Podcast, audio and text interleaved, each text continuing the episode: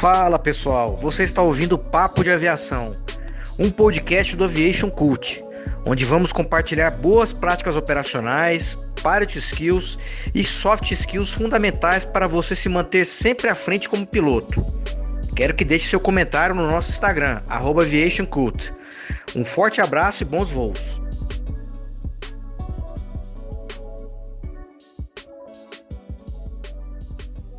Bom, boa noite a todos. A gente inicia hoje mais um papo de aviação com Gustavo Buarques, comigo, sou Caio Pedron, e hoje nosso convidado é o comandante Paulo Gormanas. Paulo, boa noite. Boa noite, Caio. Boa noite, Gustavo. Boa noite, Paulo. Boa noite, Caio. Boa noite para quem está nos assistindo. Mais, um, mais uma vez, é uma satisfação darmos início aí ao nosso papo de aviação. Sejam todos muito bem-vindos. E vamos, vamos ao nosso disclaimer, né, Caio?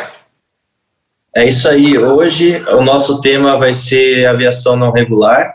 É, o Paulo é um comandante com bastante experiência nesse ramo da nossa aviação e a gente vai discutir de maneira simples é, experiências, troca de conhecimento e é, é esse o intuito da nossa, do nosso podcast de hoje. Paulo, rapidamente, gostaria que você é, contasse um pouquinho da sua história, da sua trajetória, o que você faz hoje, um pouco da sua experiência. Compartilha com a gente, por favor.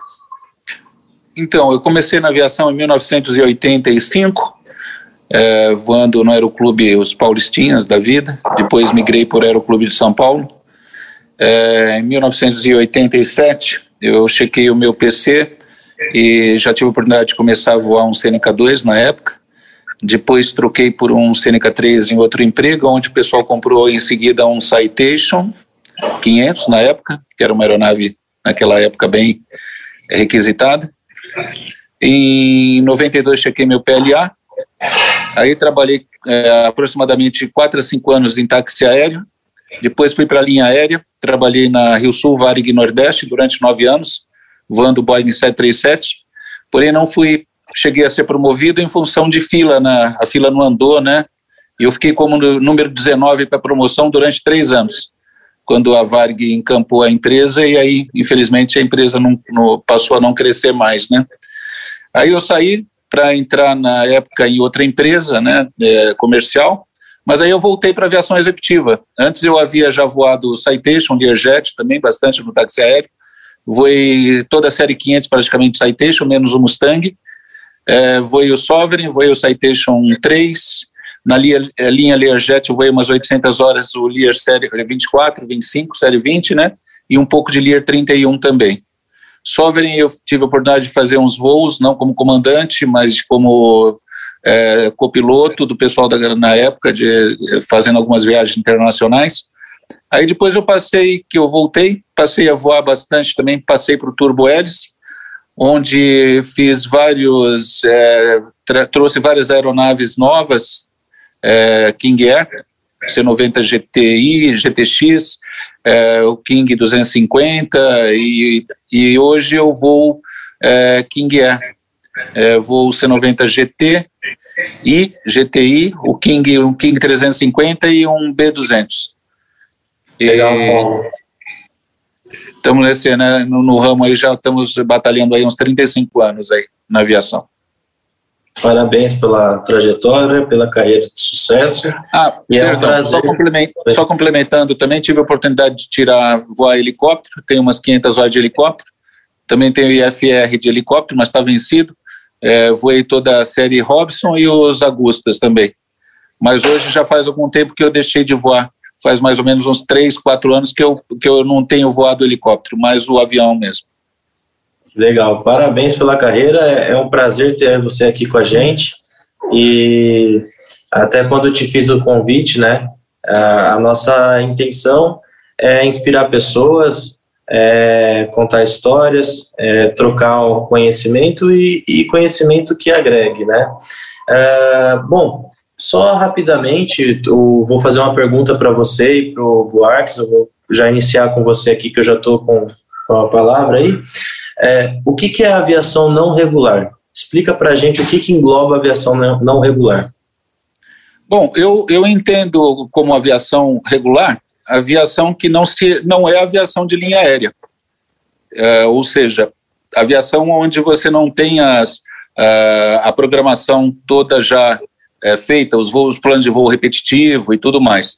Eu entendo que táxi aéreo se encaixa na aviação não regular, serviço aéreo especializado e a aviação executiva. Acaba sendo oh. a aviação geral, se excluindo da linha aérea, né, no meu entendimento. Exatamente. Boarques, quer acrescentar mais alguma coisa? Primeiramente aí, só um adendo aí à carreira dele, né, só voou um maquinão bom, né? hoje, hoje tem umas máquinas aí que a gente é, são só coisas de se sonhar mesmo, né? Os Gulfstreams da vida, é, toda, Bombardier, toda, todas essas, essas maquinonas aí. A coisa evoluiu bastante, né? Pois vamos fazer aí um podcast dedicado aí a dois, né? Um, a, o que é como como é voar um Citation, né? Toda a linha Citation e como é voar a linha Learjet. Acho que seria um podcast bem bacana. Ah, legal. Bom, falando aí da aviação não regular, né, complementando uh, o que você falou, né, eu concordo 100% aí, né, e faz sentido, né, a, a, essa forma que, que você mencionou, basicamente, o bom entendimento aí, é onde a linha aérea não chega, né, a gente, o Brasil tem mais de 5.500 municípios, né, e uh, ah, 2.700, mais ou menos, é, aeródromos, né, então é, desses 2.700, pouco mais de, não chega nem a 200 uh, aeroportos são atendidos aí pela linha aérea regular, né? O que não seria, né? Uh, o que seria de nós sem aviação não regular, né? Então, ela, ela ajuda bastante, né? ela chega onde a linha aérea não chega, né? Então, é um apoio bom. Imagina, tem cidades aí de 10 mil, 20 mil habitantes que, que tem pessoas que precisam chegar lá, né? Então, se não fosse aviação não regular, é, essas cidades estariam isoladas, né? Enfim. É, exatamente. Eu pegando até o gancho do Arx, a aviação não regular, né? Ela é aquela aviação que eu entendo que atende sobre demanda, né?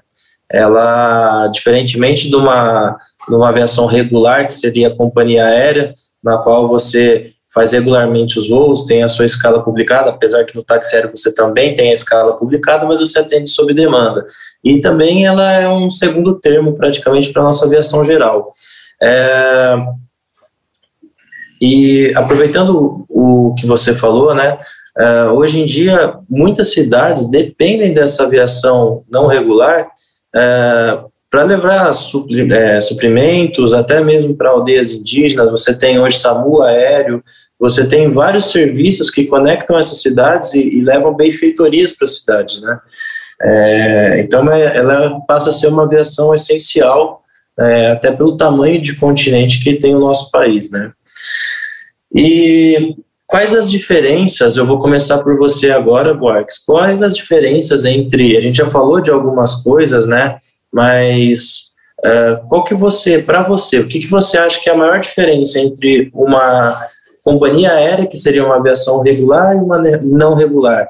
É, qual os, na sua opinião, isso é uma opinião pessoal, qual os benefícios ou uh, as desvantagens, o que, que você, qual a sua opinião sobre esse assunto? Bom, é, essa pergunta é muito boa. Acredito que o Paulo vai complementar bastante aí o que eu vou falar, né? Eu vou dar só um pitaquinho aqui, bem pouco, até mesmo por conta da minha experiência é, não muito grande na aviação não regular, né?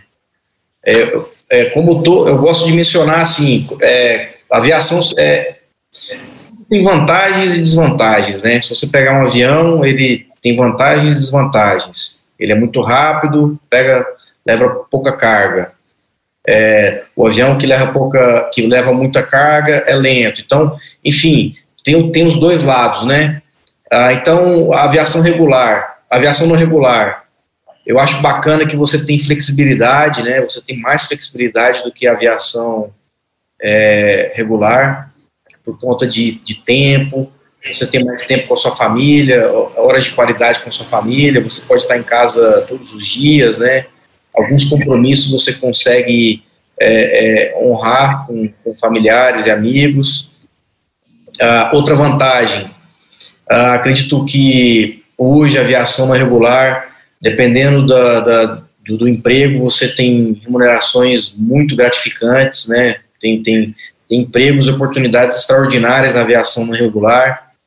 Ah, o Paulo pode confirmar aí, eu, o pouco que eu percebi, é, a, a, mudou muito a forma com que o piloto fazia a carreira antigamente. Né? Ele passava pela aviação não regular para depois ir para aviação regular. Né? Ele fazia, ele usava ela como step, né?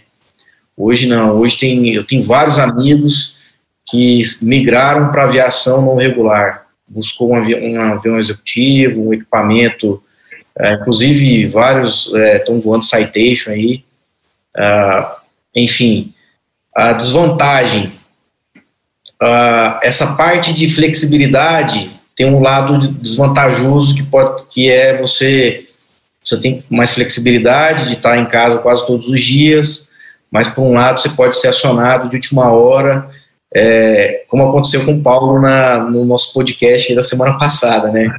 Então, é, viver na prática do que é aviador mesmo, né? Então, é, você, você é, tem compromissos que você não consegue honrar, né? Por conta dessa.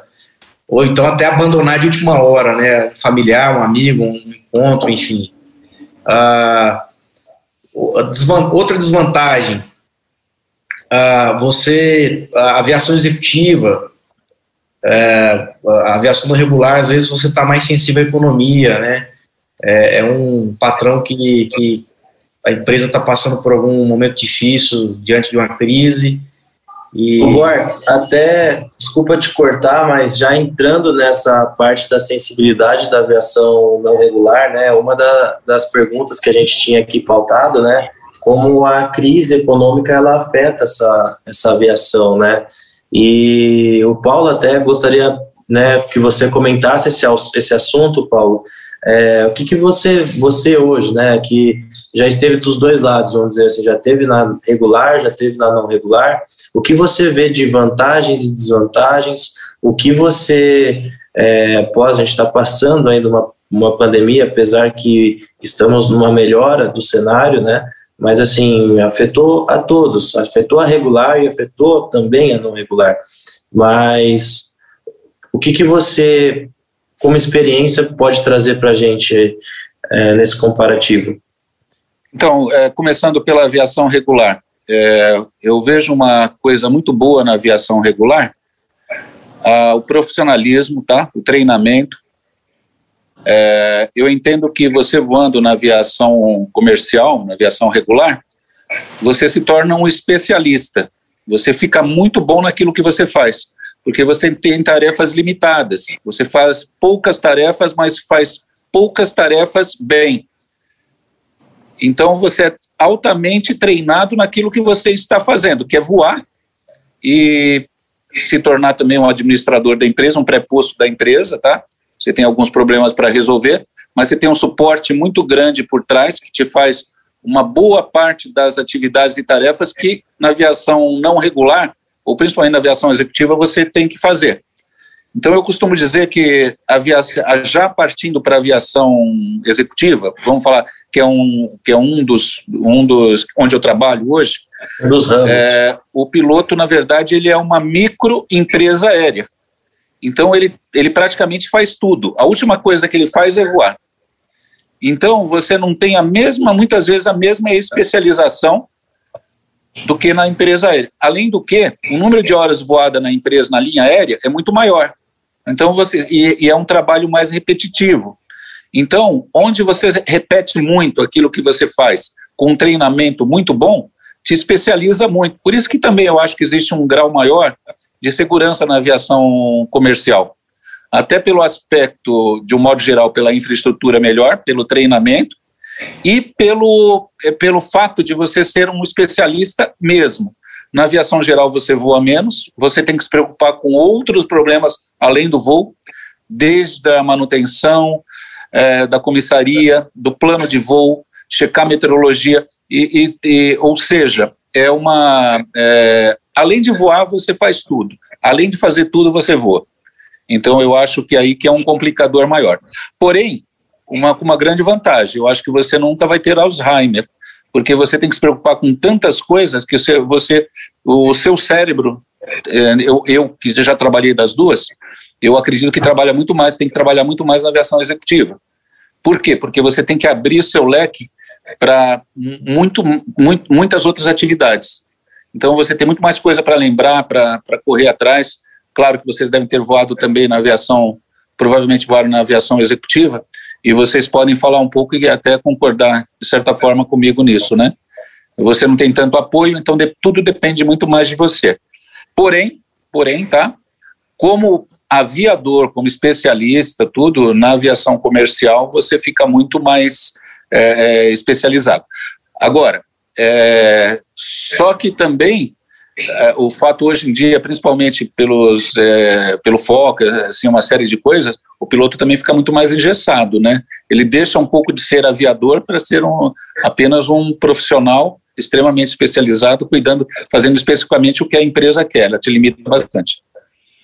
É, Paulo, aproveitando também, é, concordo com você, eu acho que na aviação executiva eu, eu tive um período nela, eu, eu, posso falar assim humildemente, né, do, do que eu fazia, e eu voei turbo-hélice, voei monomotor e bimotor. Uh, o último emprego meu era num Cheyenne. Exatamente isso, você é uma mini companhia aérea, você que vai é, gerenciar a manutenção do seu avião, é, você que vai, normalmente, né, o, o seu empregador, ele confia nas indicações de oficinas que você vai levar o avião, você vai fazer o gerenciamento da documentação. Muitas vezes essa oficina ela te dá esse suporte, mas você tem que estar em cima, porque você pode passar por uma falha dentro da oficina e, e você pegar uma inspeção de rampa, que a gente sabe que é até um assunto muito polêmico. Isso é, a gente pode até falar num próximo podcast sobre a inspeção de rampa da ANAC, mais documentos que necessitam e tudo mais mas você tem que fazer tudo, a preparação do voo, a, a busca pela meteorologia em rota, da onde, do, da onde você está, para onde você vai, para sua alternativa, a escolha é, é, de tudo,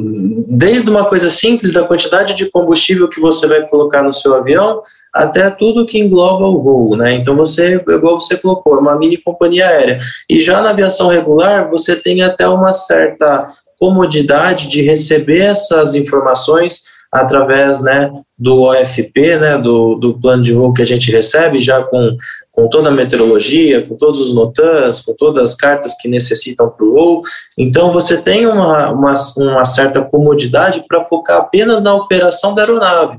É, coisa que na aviação é, não regular, você é igual você falou, a última coisa que você faz, você voa. Você tem toda uma preparação para saber se no aeroporto que você está indo, no aeródromo que você está indo, tem, tem combustível ou não, tem o tipo de combustível que você precisa, mas opa, tá falando que tem combustível, mas será que tem mesmo? Tem que ligar lá, checar se tem o combustível. Enfim, você tem que pegar. Eu sempre gostei, né? Para onde eu vou, eu sempre pego um ou dois contatos do aeroporto. Eu já, eu já cheguei em situação que eu cheguei no, no aeroporto numa cidade e a pessoa que tomava conta do aeroporto, ela saiu e simplesmente ela trancou o aeroporto.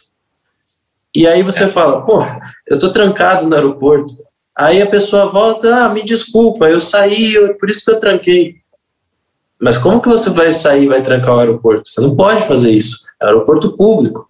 E eu acho que nesse link a gente acaba esbarrando no tema de infraestrutura. A aviação executiva hoje, ela, enfim, eu, eu, vejo ela como dois ramos. A gente tem as pessoas que voam é, com um empregador que voa por negócios e você tem um empregador que voa por, la, por lazer, né? É, enfim, a gente, a gente pode muito mais a fundo nisso, mas resumidamente a gente tem esses dois lados da executiva, que são bem diferentes. É, e, e essa, é, até complementando. É, Caio, rapidinho. Hum. Antes que você fale de infraestrutura, só para encerrar esse lado aí que você está mencionando, uhum. é, eu acredito muito que é, é legal é, fazer um link aí com a carga de trabalho. Isso tudo aí que você falou, que o Paulo falou, mostra mais uma vez que a carga de trabalho do piloto de ação não regular, né, o piloto executivo também, é, é muito maior, né? Aí entra a pressão do patrão Desculpa. que, que só, vezes... só, um pouquinho, eu estou trocando aqui o meu, o meu é, que minha bateria eu achei que não fosse dar problema, mas ela já baixou rapidamente. Aí eu estou achando aqui um conector, tá? Mas pode Fica tranquilo, Paulo. Pode, pode, pode desculpa cortar você aí, Gustavo. Não tem problema. É, então, é, entra nessa parte, né? A pressão do patrão, às vezes, para você decolar de, de um local que a meteorologia não está legal, ou, ou ir para um destino que a meteorologia não está boa, enfim. Aí vai da conscientização de cada, de cada operador, né? E também a, a do, da, da, experiência desse piloto, da forma com que ele vai se portar diante de um patrão que está forçando a barra ali, né? E, enfim, segurança não se, é, não se discute, né? Não deveria nem estar, tá, não deveria nem ser levado em conta isso daí, né? Mas imagina a cabeça do operador, né? Comprou um equipamento que vale milhões, né?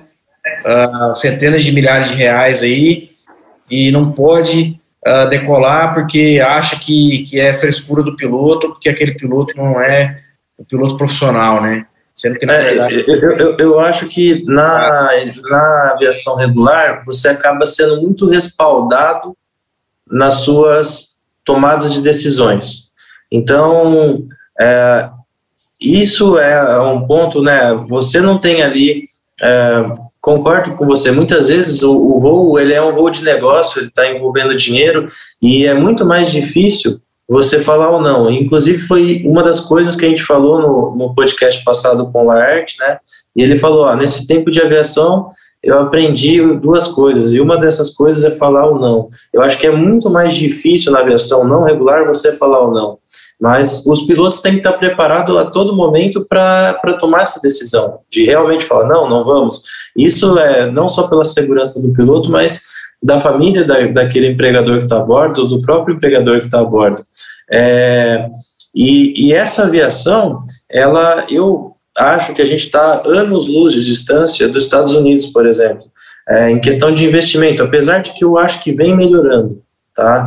É, você utiliza muito essa aviação para você acessar aeroportos é, que não é, tem a mesma infraestrutura que um, um, aeroporto que uma companhia aérea opera, né? É, enfim, você tem facil, muito menos facilidade, às vezes são pistas menores, mais restritas, lugares com bastante obstáculo, enfim, é, tudo, tudo obviamente dentro da segurança, se aquele aeroporto tem um plano básico e tá, está em funcionamento, ele é, pode ser operado, né, mas você tem, acredito que você tem operações mais restritas, mais difíceis que na aviação comercial, porque na aviação comercial você Uh, todos os problemas que são identificados, todos os riscos que, que são identificados, você cria contingências, né?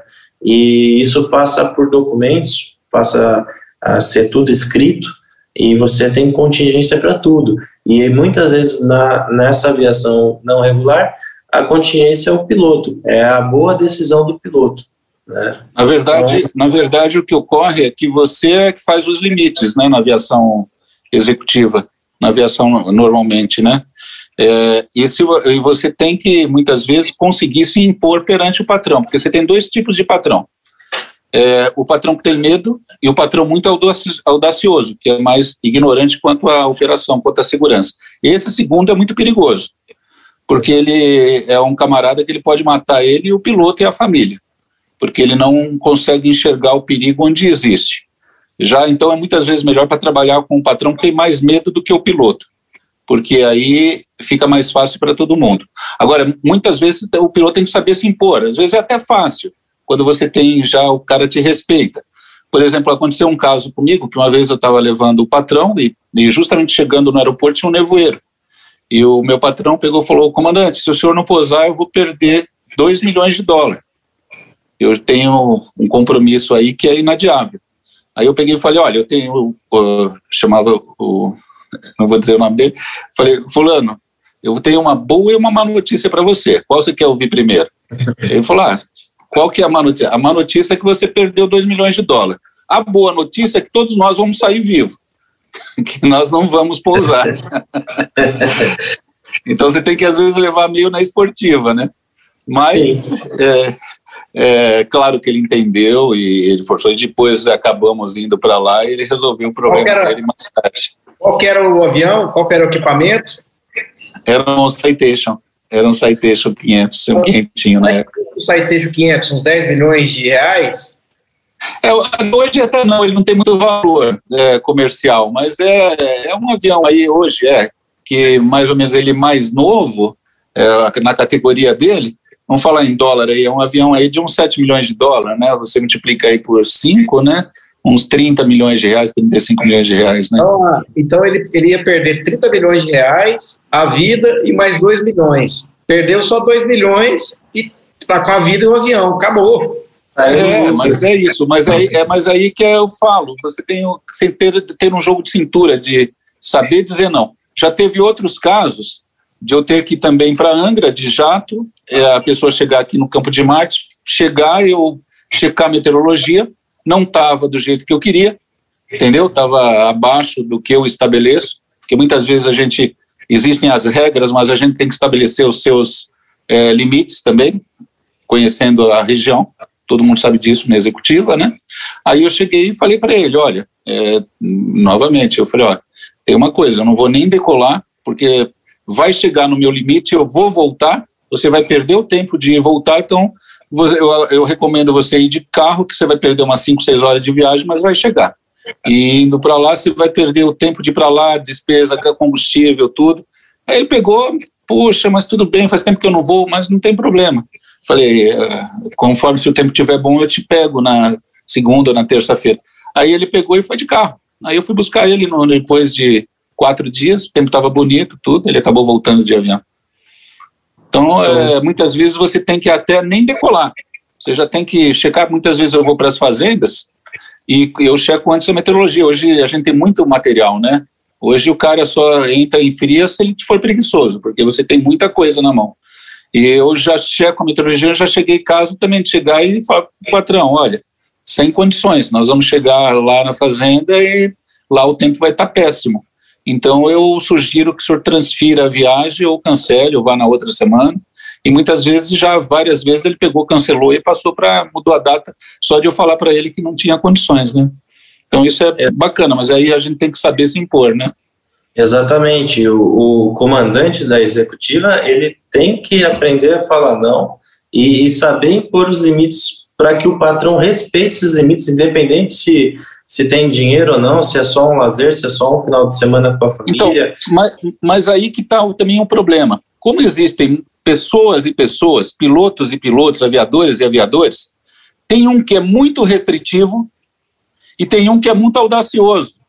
Exato. Aí você, se você cair para um. O meu limite não é o mesmo que o seu. Exatamente. Agora, se você for muito limitado, a aviação não rola, não sai nada. Exato. É, é, você tem que procurar andar sempre o mais próximo possível do padrão. Mas se você também for muito engessado, a coisa não anda. Porém, se você for muito audacioso, você corre um risco muito grande. Então você tem que medir e saber o equilíbrio. Aí que está aí que tá a grande dificuldade que eu acho da aviação executiva, que na comercial você já tem pré-estabelecido para você. Tanto que se um aeroporto estiver abaixo dos mínimos, eu quando voava na Rio Sul, não sei se hoje é assim, no, na, na época, no 121, você não podia nem efetuar o procedimento. Você já partia para a alternativa. Se, por exemplo, a minha aeronave era classe categoria Charlie, mas o, o aeroporto estava aberto para categoria Alfa ou Bravo. A gente, ó, o comandante está aberto para categoria Bravo. Ah, já na hora, já informava a coordenação e a gente era compulsório alternar um aeroporto que comportasse a categoria Charlie, no caso do Boeing entendeu? Então isso daí te respaldava muito. Era chiadeira de passageiro, era tudo, mas a gente não estava nem aí. A empresa eh, dava essa autonomia para a gente, ia para o aeroporto mais ia para o aeroporto mais conveniente. Então isso daí dá, dá uma segurança muito grande para nós e para a própria operação em si. Hoje deve ser assim também, né, na, na Azul e todas as empresas aéreas. Com certeza. É, em, tudo que, é, que o comandante, né, é, você tem que ter um embasamento para aquilo que você está tomando a decisão, né? Mas se você tem um embasamento em cima da decisão que você está tomando, você será totalmente respaldado. É, pelo contrário, o que as, que as companhias aéreas elas não querem é que você se coloque numa situação insegura, sendo que você tinha embasamento para não entrar naquela situação, né? Sendo que você poderia ter arremetido, você poderia ter alternado, enfim, é, o que elas não querem é a situação insegura. Então, se você tiver uma explicação pela, pelo, é, pela ação corretiva que você tomou naquele momento, você não vai ter problema nenhum, você vai ser totalmente é, respaldado. E o último ponto hoje para a gente abordar na, na nossa noite, né? É, eu vou começar a falar da, da, da, aviação regular, que é que nós temos né, toda, todos os cursos que a gente recebe quando a gente entra na companhia aérea, a gente recebe é, diversos cursos uh, que são de como que eu posso falar? São cursos gerais, né, de, de temas diversos que a gente faz várias aulas uh, de diversos temas, como a VSEC, como meteorologia, regulamentos, até mesmo uh, para entender, entender também sobre o nosso sobre o nosso RBAC, entender sobre o nosso o nosso acordo coletivo, enfim, assim uh, até que nos leva ao treinamento de solo, né, que o, o Boarques pode falar muito bem também, a gente vai ter o ground da aeronave e depois o treinamento uh, que vai ser o simulador e pós-simulador, né, após o cheque do simulador, você ainda tem o treinamento de rota, para após sim ser liberado uh, solo, entre aspas, né, na, na aeronave. e na aviação não regular. Você tem treinamento, você não tem treinamento. A gente sabe que a aviação regular, não regular, ela segue é, o táxi aéreo, no caso, né, vamos colocar a empresa de táxi aéreo, ela segue a RBAC 135. A aviação geral, ela segue, a aviação regular, ela segue o RBAC 121. É, qual o treinamento? Depois eu queria que o Borges também falasse um pouquinho desse treinamento da nossa aviação regular. O Borges ele é um, uma pessoa já que também ele tem hoje um cargo de instrução e examinador, então ele é um cara bastante experiente e ele pode agregar para a gente nesse assunto também. Pode começar, Paulo, depois o Borges você já emenda. Então, hoje eu vou. É, eu ainda estou com a carteira do Citation 500 em dia, né? mas é, ele é, hoje é uma aeronave que não está sendo compulsório o simulador, porque na época que ele foi feito, construído, não tinha um simulador para ele. Então hoje você não necessariamente não precisa fazer o treinamento em simulador, tá? O treinamento que eu faço hoje é fora, né? No caso, né, como é o simulador de voo, né? Eu faço é, para o King 350 que é tipo. Então anualmente é compulsório você fazer o checamento e o cheque no simulador, que é feito lá fora, é, por instrutores americanos. Então, esse é o único treinamento básico que eu tenho, que nós temos, tá? Agora, tipo assim, treinamento que nós temos na empresa aérea, é carga perigosa, é, e uma série de outros que agora eu não, não me recordo, né? Tipo assim, é, tráfego aéreo internacional, tal, essas coisas, tem que partir do piloto. Você tem que procurar, você tem que procurar se especializar. Então, depende muito da, de cada um. E participar de simpósios, de, de uma série de coisas, né? Que na linha aérea você muitas vezes era inscrito e entrava na sua escala e você era compulsório que você fizesse. Entendeu? Então, isso realmente nós não temos, principalmente na aviação executiva pequena, até turbohélice ou aviação a pistão. Agora, provavelmente aviações aí de grandes conglomerados, que tem vários aviões também, provavelmente o pessoal muitas vezes é, disponibilize outros tipos de cursos, né? Até porque o tipo de operação também é um tipo de operação que exige bastante, né?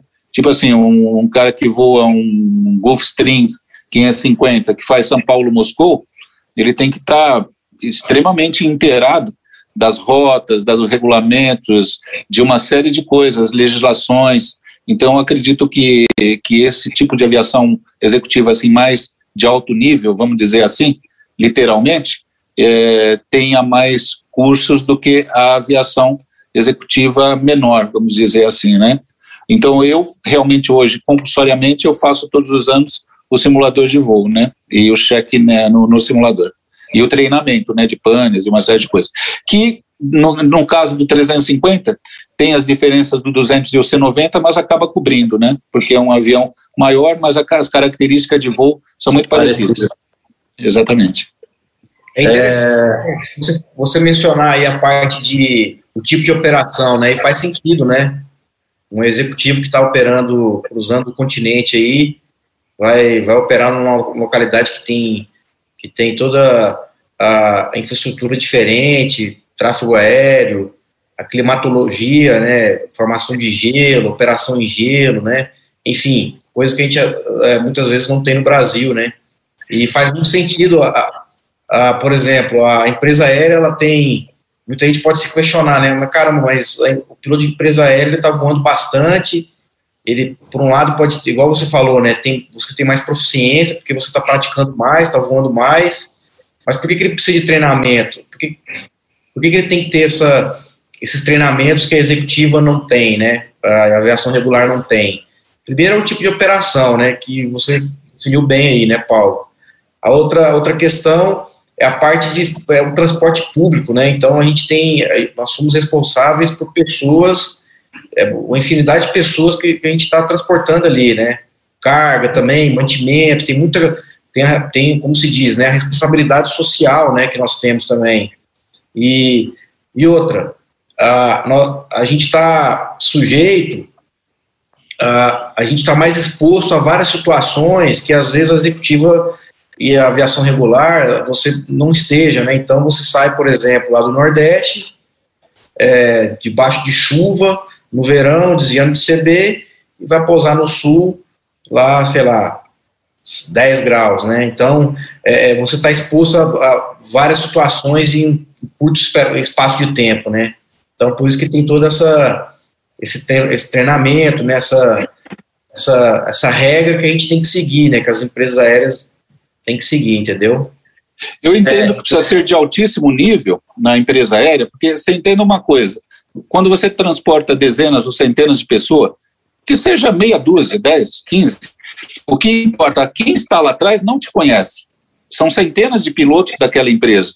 Então, todos têm que tem, tem que estar preparados no mais alto nível, porque a pessoa lá atrás, ela tem que ter certeza que ela está sendo bem conduzida. Então, tem que ter, é por isso que existe um padrão. Então, todos os pilotos de linha aérea, têm que estar num padrão de excelência. Senão, não, não, não tem como. Como que o passageiro, seu cliente, vai acreditar em você se você não tiver padronizado um ótimo padrão? Já na executiva, quem tem que ter o seu padrão e conhecer você é o seu patrão. Ele que te julga. Se você não for bom, se não for. Não digo bom no sentido de ser bom, mas assim, se não tiver adequado à segurança, ao trabalho dele, é o julgamento dele se vai continuar com você ou não. Mas ele te conhece, certo? Ele conhece a tripulação dele. Porém, quem que é o seu, seria o seu passageiro da linha aérea, não sabe quem está lá frente. E nem importa. O que importa é que seja de um padrão de excelência que ele se sinta confortável e com segurança de embarcar e de viajar naquele avião e naquela empresa aérea. Paulo, uma vez. Ah, desculpa, Bart, pode falar. Não, pode falar aí, você vai contar uma história aí. Não, eu, é, uma vez é, foi muito engraçado, né? Eu estava numa conversa, dois comandantes bem antigos, hoje já são até aeroviários, e eles estavam falando lá, né, que eles tinham feito, era um dos primeiros voos internacional deles, eles era, ainda eram copiloto, né? E aí o comandante questionou ele, né? Ah, a gente vai fazer DAIS ou não vai fazer?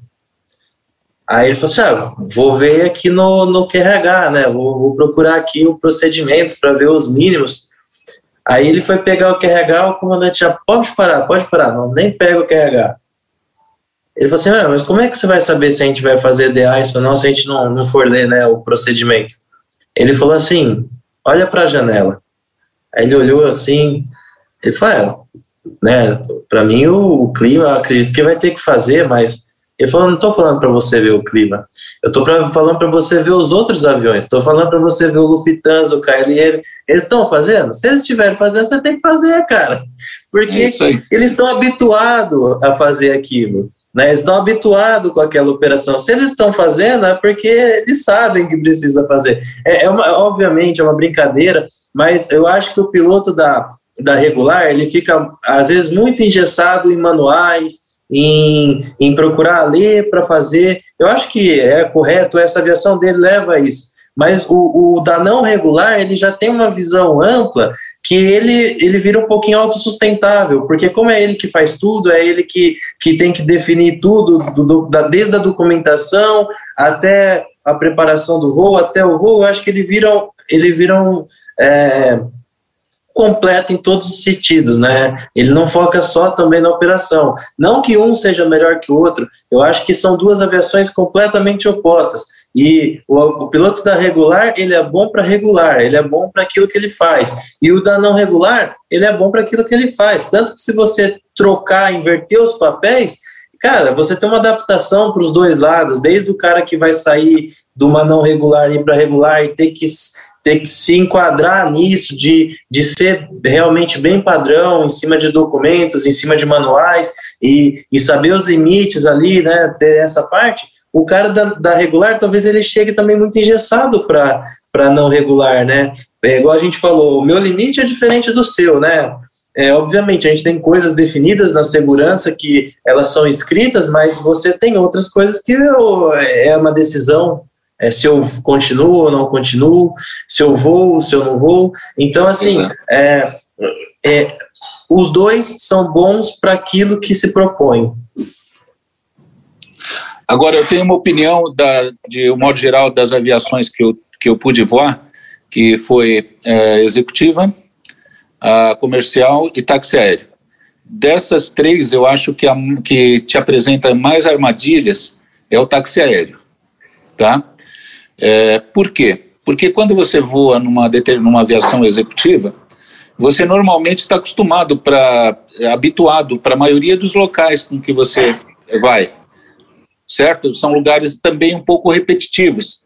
Então, se você vai para uma determinada fazenda, você já sabe quais os obstáculos, qual é a altitude, qual, se, se qual é o relevo, é, quais as condições do tempo normalmente naquela região durante o ano. Então você já pega uma prática bem grande em cima da sua operação em relação àquele patrão. Claro que se você trocar, você vai ter que se adaptar a outro, tá? Já o táxi aéreo, você nunca sabe para onde você vai. É sempre uma surpresa. Então, muitas vezes, a maioria das vezes, você vai para um lugar que você nunca foi. Para pistas que não têm o mesmo preparo, muitas vezes, de uma de uma de cidades que de aeroportos que recebe a linha aérea. Então você só vai para buraco. E buraco que você não conhece. Então, isso daí o que cria de armadilhas na operação e horários, entendeu? Um resgate de repente aeromédico de madrugada é, é, é complicado. Então tem muitas armadilhas, tem muitas nuances, tem muitas variáveis que tornam essa aviação uh, que eu digo aí do táxi aéreo, ou mesmo a TACA, que, no, que teoricamente ela é, não é permitida, mas ela existe, mas é um táxi aéreo irregular. Ela, aí ela acaba também uh, fazendo uma operação de táxi aéreo, nas mesmas, com as mesmas armadilhas, tá? Muitas vezes sem muito preparo. E, e, e, e para deixar bem claro, eu acho que a aviação de táxi aéreo de todas é a mais difícil pelas circunstâncias e pelas armadilhas é, eu, eu entendi pode, em função do, de onde você vai. Entendi o seu ponto de vista. É, concordo. Quando você vai voar para um, um, empregador, um patrão, né? É, você normalmente está habituado com a operação que ele costuma fazer, se ele vai para as empresas dele, ou para as fazendas dele, ou ele vai para onde está o barco dele, enfim, a casa de campo dele, você sempre está habituado naquela operação e você cada vez mais vai se familiarizando com, com, a, com o relevo, com o terreno, opa, é melhor me aproximar por aqui ou por ali, enfim, você começa a conhecer o local, né? E o táxi aéreo, ele é sob demanda, então se você tem um fretamento para um lugar X, no outro dia um lugar Y, é, muitas vezes você nunca foi para aquele lugar, então o cuidado ele tem que ser redobrado, né? A preparação para o voo ela é essencial nesse momento. É, ainda mais que, infelizmente, né, a, gente, a gente tem até recentemente, é, muito triste, a gente teve o, o, acidente da Marília que impactou muito, né? É, é aquela, aquela linha de alta tensão, ela era para estar tá ali ou ela não era para estar tá ali? Ela era para ter sinalização, ela estava devidamente sinalizada ou não precisava ter sinalização? Então, assim, é, é, realmente muito complicado. A gente nem vai entrar nesse assunto, porque uma das coisas que a gente sempre se propôs aqui, esperar as investigações para falar sobre o acidente. Mas é, são perguntas que é, nós é, da área a gente se coloca no lugar daquele piloto que ele estava que estava ali, né? É, muitas vezes as pessoas colocam sempre a culpa no piloto e eu sempre falo colocar culpa numa pessoa já que não está aqui mais e não pode falar é muito fácil. Então assim, é, é, vamos aguardar a investigação, obviamente, mas ou, ou, ou, a gente comentar, ou a gente comentar o acidente de um colega tomando a cervejinha na, no bar do, do aeroporto, né? É muito fácil. É muito fácil, exatamente. Então, assim, é, eu, eu, quis fazer esse adendo, porque às vezes a gente fica até chateado de ver pessoas é, querendo ganhar mídia em cima é, de algo tão triste que causou, que destruiu famílias, não foi só a família da Marília, foi a família do piloto, do copiloto, do produtor, enfim, tanta gente que se machucou com esse acidente, né? É, e você pode ir longe até com isso, mas eu quis fazer o adendo só para entender, né? É, que naquele momento, com certeza ele, ele não tinha familiaridade com aquele local, né? E aí você vai puxando e você vai vendo mais coisas que podem estar erradas, né? Como eu falei, aquela linha era para estar tá ali, não era para estar tá ali, ela estava devidamente sinalizada, ela não estava, enfim, você vai longe com esse assunto. Mas, pessoal, alguém quer mais alguma consideração final? Buarques quer complementar o assunto é, para a gente encerrar? Acho que, acho que foi bem bacana, foi bem proveitoso hoje aí. A gente uh, tem, já percebi aqui que dá para a gente continuar com esse bate-papo nosso, sempre abordando a teoria com aplicabilidade prática aí, né, e temas bem relevantes e importantes aí para quem realmente é aviador, né, e muito bacana. É, vamos, esse assunto que você abordou aí, a, a gente faz questão de, de comentar assim, mas aguardando as investigações para que a gente possa compartilhar as boas práticas para evitar é, que isso daí aconteça com aviadores profissionais como nós, né, e não ficar nesse falatório aí mas muito bom. É, só para finalizar, é, queria agradecer o Gustavo Buarques por participar com a gente, ao Paulo Gormanas. É, foi muito bom receber vocês aqui é, e né, nessa nessa linha de pensamento, quando eu, eu aceitei o convite do, do Buarques para a gente liderar esse projeto, a gente queria levar conhecimento e a gente queria trocar experiência. É, isso, é esse bate-papo, ele, a gente nada mais fala que uh, opiniões pessoais nossas que não tem link nenhum com as empresas que a gente trabalha, não tem nada a ver, é opinião pessoal nossa.